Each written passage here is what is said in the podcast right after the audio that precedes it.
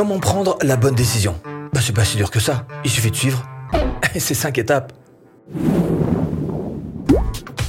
Bonjour, je m'appelle Stéphane et si vous cherchez à créer votre business en ligne de 0 et 100 euros, bienvenue sur cette chaîne qui travaille à domicile. Abonnez-vous et cliquez sur cette petite clochette de notification eh ben, qui vous permettra de ne rien louper. Important? Euh, primordial même, on peut dire. ah si, si, il y a certaines décisions qui risquent de vous engager quelquefois sur des, sur des dizaines d'années. Une mauvaise décision, hein, et c'est la ruine. Euh, la ruine euh, du couple, la ruine de la carrière, la ruine d'une vie.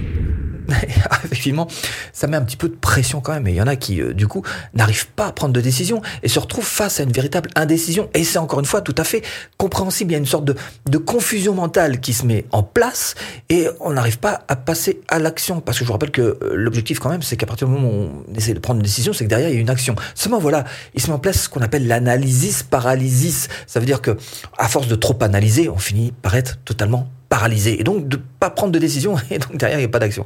Donc ce qu'on va faire dans cette vidéo, eh bien c'est qu'on va voir ça ensemble. Comment est-ce qu'on peut prendre une décision en cinq étapes, mais pas seulement prendre une décision, mais aussi prendre une bonne décision. Première étape, identification du problème. Qu'est-ce que vous voulez faire hein? Oui, je sais, la question elle a l'air un peu simplette, mais en même temps, si vous arrivez à y répondre, vous allez vous éclaircir les idées.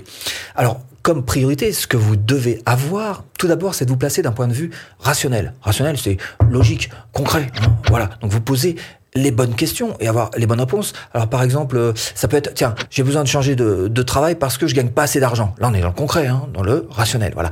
Et puis, le deuxième niveau, pour vous poser toujours cette question et encore une fois clarifier vos pensées, c'est de vous la poser cette fois-ci au niveau irrationnel. C'est-à-dire que là, on est plus dans l'émotionnel. Eh ben là, c'est plus dur déjà. Hein.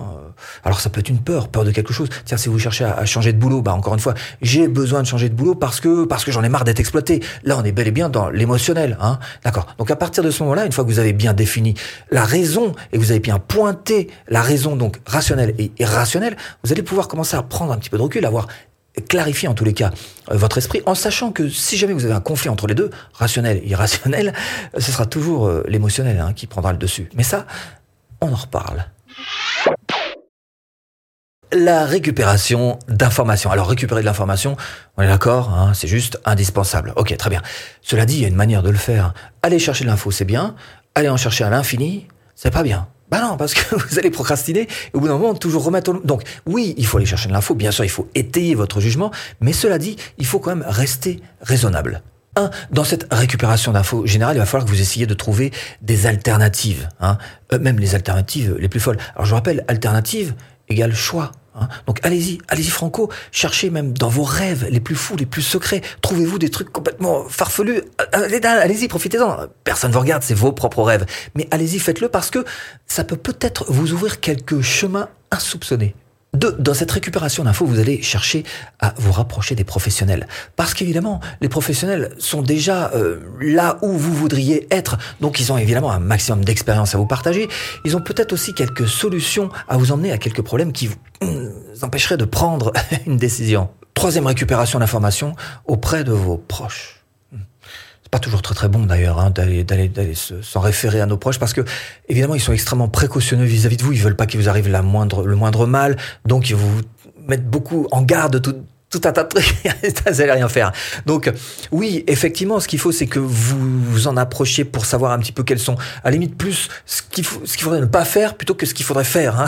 c'est en ça qu'il vous, vous êtes euh, utile, vos proches. Bon, bref, sachez que d'une manière générale, ce qui est le plus important, c'est non pas d'avoir beaucoup d'informations, mais plutôt d'avoir la bonne information. Alors si vous êtes submergé d'informations et que vous avez du mal à prendre votre décision à cause de ça, il faut faire le tri, voilà, tout simplement, pour ne garder que la crème de la bonne info. Troisième étape, eh ben maintenant vous avez plein d'infos, hein, donc va falloir évaluer les conséquences. Alors pour ça, bien sûr, vous allez mettre votre plus bel habit d'avocat, hein, et puis celui du juge aussi, c'est-à-dire peser le pour et peser le contre. Première question à vous poser, en quoi cette décision va impacter ma vie future? Je prenais l'exemple tout à l'heure de, changer de boulot, donc il va falloir que vous posiez la question, alors à court terme, si je change de boulot, qu'est-ce qui va se passer? À moyen terme, en quoi est-ce que ça va impacter mon futur? Et puis à long terme. Deuxième manière d'évaluer les conséquences, c'est de faire les pour et les contre. Alors vous faites ça à l'ancienne, hein. papier stylo, deux colonnes, pour, contre. 3. Faites une revue des risques. Ce que vous faites, c'est que chacun des scénarios, vous allez lui coller une note, hein, une note de 1 à 5. Ça vous aide déjà à voir un petit peu plus clair. Attention, Attention aux peurs. Je rappelle que les peurs dirigent notre vie et nous emmènent souvent sur un chemin un petit peu tristounet. Pire, les peurs masquent nos intuitions. Hmm ah bah souvent on se dit ah, je le sens pas, pas je le sens hein? Mais c'est pas que je le sens pas, c'est juste qu'on a peur de, c'est pas une intuition ça. L'intuition ça se trouve dans le calme, dans une certaine sérénité. Donc quoi qu'il en soit, à partir de maintenant, normalement, vous devriez avoir éliminé quelques-uns des scénarios les pires et en garder que quelques. Gardez-en quand même encore quelques-uns. On n'a pas fini. Hein. Restez ouvert. Quatrième étape, la prise de décision. Est difficile. Hein. Bon, alors, ce que vous allez faire, c'est dans un premier temps, vous allez vous recentrer sur vous-même et essayer de retrouver cette pensée claire que vous avez réussi à avoir grâce à la première étape. D'accord? Une fois que ça s'est fait, vous ne gardez, on a éliminé quelques scénarios normalement, juste avant, hein, vous ne gardez que les meilleurs scénarios, et là, la deuxième lame. Un, vous allez d'abord commencer par prendre une décision d'un point de vue rationnel. Bon sens, logique, hein, là vous monopolisez toutes les ressources intellectuelles que tout le monde a finalement, hein, hop là, et vous mettez ça sur la table, et vous me prenez une décision, encore une fois logique. Alors attention à la suranalyse, hein, je vous rappelle, analysis, paralysis. Donc n'analysez pas trop quand même. L'idée c'est que vous sortiez quand même euh, avec une décision rationnelle. Deux, choisissez d'un point de vue émotionnel. Attention, voici le moment de laisser parler votre intuition. Alors je vous rappelle que l'intuition, ça se trouve dans des moments de calme. Calme extérieur, mais calme intérieur aussi. Évidemment, le moyen le plus simple de s'en rapprocher, c'est de pratiquer régulièrement la, méditation. Voilà. Alors attention aussi de pas mélanger. Encore une fois, je vous le redis, je le dis tout à l'heure, mais je vous le redis, ne pas mélanger les peurs et les intuitions. Ce sont deux choses qui sont radicalement différentes et seule l'expérience vous permettra de le faire. Quoi qu'il en soit, si vous n'en êtes pas jusque-là, hein, penchez-vous sur vous-même et dites-vous euh, comment je le sens cette histoire-là. Hein? Comment est-ce que vous le sentez? Ah oui, effectivement. Parce que là, quoi qu'il en soit, vous aurez dans ce cas précis, réussi à réunir, à mobiliser toutes les ressources internes que vous avez, c'est-à-dire les ressources rationnelles et les ressources irrationnelles. Et vous allez pouvoir commencer à bah, peut-être vous approcher d'une solution. Quoi qu'il en soit, cette solution, ce sera votre. Il faudra que ce soit absolument votre décision. Cinquième étape, on y arrive. La décision, l'évaluation de la décision. Alors deux jokers qu'il faut absolument que vous ayez de votre côté. Le premier, c'est la confiance. Il faut que vous ayez confiance en vous. Il faut absolument que vous disiez que quoi qu'il arrive, de toute façon, vous saurez rebondir. Deuxième joker important, c'est d'avoir, sur le coup de là, un plan B. Hmm Alors vous allez vous sentir plus confortable. Donc deux jokers, avoir confiance en vous, et deux, avoir un plan B.